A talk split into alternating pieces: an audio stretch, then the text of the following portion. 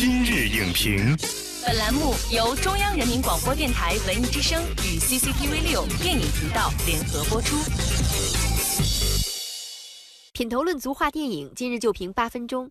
大家好，欢迎收听文艺之声今日影评，我是主持人姚淼。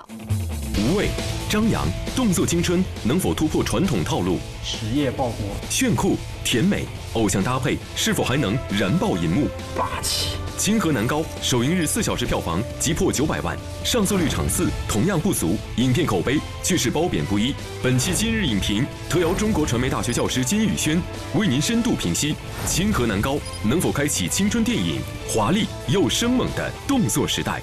欢迎金宇轩老师，主持人好。观众朋友们，大家好。首先呢，还是快问快答，而且今天速度特别快，请用一个字形容一下《清河南高》这部电影。燃，燃点在哪儿呢？华丽而生猛。那这样画风的电影，您觉得观众会有共鸣感吗？会有啊，因为谁的青春不热血嘛？如果您身处这样一所南高，您会做什么样热血的事情呢？我今天都穿成这样了，肯定是一部动作片了。动作片？那你觉得这部电影是动作片还是青春片呢？是一部呃非典型的乱斗的青春动作片。好的，谢谢金宇轩老师。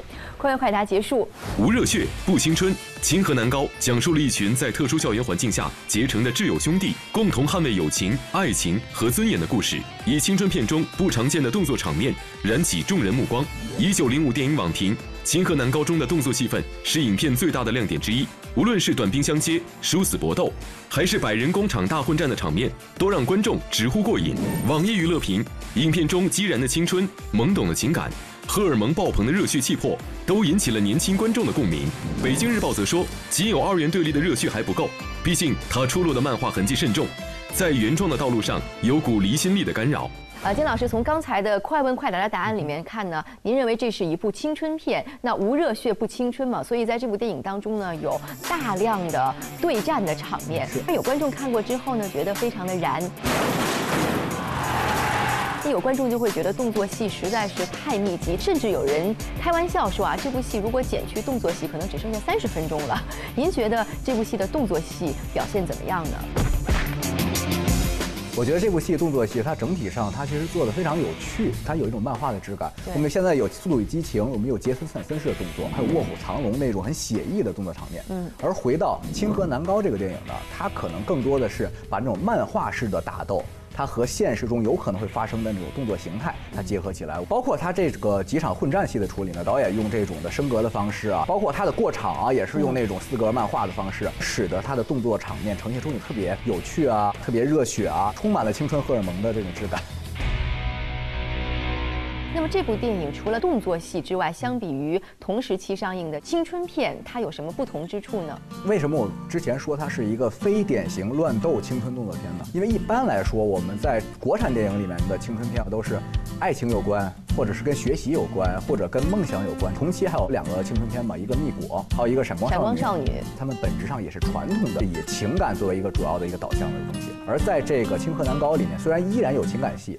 但是驱动这个整个故事前进的，实际上更多的是在这种张扬的这种雄性荷尔蒙的对撞之上，算是很少见的一个质感。因为以往的几年青春片的类型风格是比较趋同的，呃，这也造成了很多观众呢觉得有沉闷之感。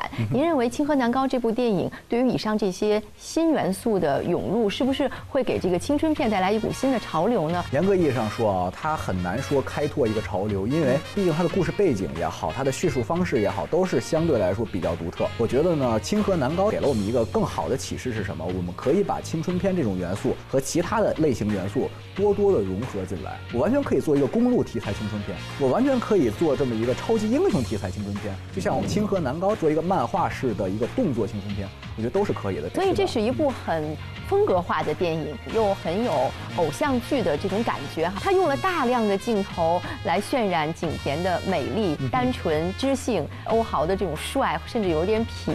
但是现在观众的审美水平越来越高了，这种太过于平面化的俊男靓女、偶像式的主角的阵容，能够俘获观众的心吗？这个肯定会存在一个问题。我们说一部电影，虽然它可以漫画化。但并不表示他的人物就要漫画标签化，而且有很多的漫画里的人物也是非常丰富的。比如这部电影的男主角呢，他像很多动漫的男主角一样，他是战斗力非常强，但是呢，在喜欢的女孩面前是一往情深。这也让我们可以感受到，其实景甜饰演的这个女孩呢是非常有魅力的。但是相对于她。以前，比如在长城还有金刚骷髅岛里面饰演的打女的形象，她脱下戎装变身成美女老师，在这部片子里面好像只承担了美。我们发现，她塑造这个景甜更多的是一个。啊，我们说梦想中的一个女神形象，对，然后穿个白色连衣裙，对吧？然后骑一辆自行车。因为一般我们说写一个戏什么最烦呢？就是如何让这个男主角跟女主角相爱，让观众还认同。一般我们怎么解决这个问题？比如说举个例子，像那个《谍影重重》，直接就是两个人一块跑，两个人就好上了。而在我们这个故事里面，实际上两个人都有压力。景甜的压力是来自于反派松井，欧豪的压力更多来自于柴田。从某种意义上，他们两个人并不志同道合，两个人始终有点像平行线，对，没有什么交集。如果把两个人给压到一起的话，那其实我觉得他们的情感的这种建构，就会压力会更强，会更舒服一点。所以呢，现在《清河南高》里面在情感戏上这块还是会存在一些小小的缺憾。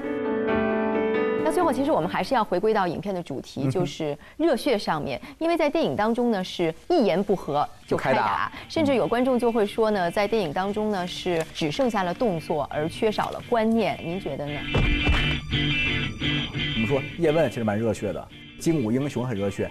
最近上映的这个彭于晏主演的《悟空传》，它本身它也会有热血的这种东西在里面。他们的热血为什么你会觉得它燃？它有一个逆袭，而这个逆袭是一种燃的东西。说《青鹤南高》里面，金浩一开始出来的话，他很平。为什么他那些动作场面，尤其最后大决战，大家会觉得特别燃？因为他身边的朋友被杀害了，然后他的妹妹被人抓走了，所以他必须要往上反抗。当他一反抗的时候，这个力量就出来了。都是年轻人的那种反抗精神，那种勇于挑战的精神。从这个角度来说的话，我觉得他是可以去做出一种。主题上的表达。那这部电影的导演啊，蒋卓元，他在电影的首映式上就说过，希望还可以拍摄第二部。您觉得，如果这种呃热血加动作式的青春片能够走得更远的话，在哪些方面需要把基础更夯实一下？我觉得有一个很重要的东西就是情节，就是剧情。像我们之前说的一样，他的人物的塑造相对来说不够那么丰满，而导致的剧情没有那么强的驱动力，所以可能观众看的时候觉得哇，文戏好像不好看。所以如果要拍续集的话，我们就有空间来展现他们为什么会变成这样的人。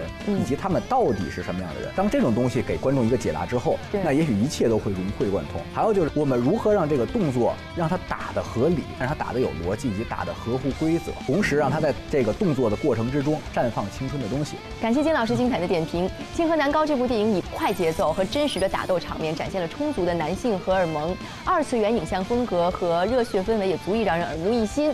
但是呢，相比之下，影片对青春期人物内在的情感和心理描述则略显。单薄，我们也期待能在将来看到更加扎实的本土化热血青春表达。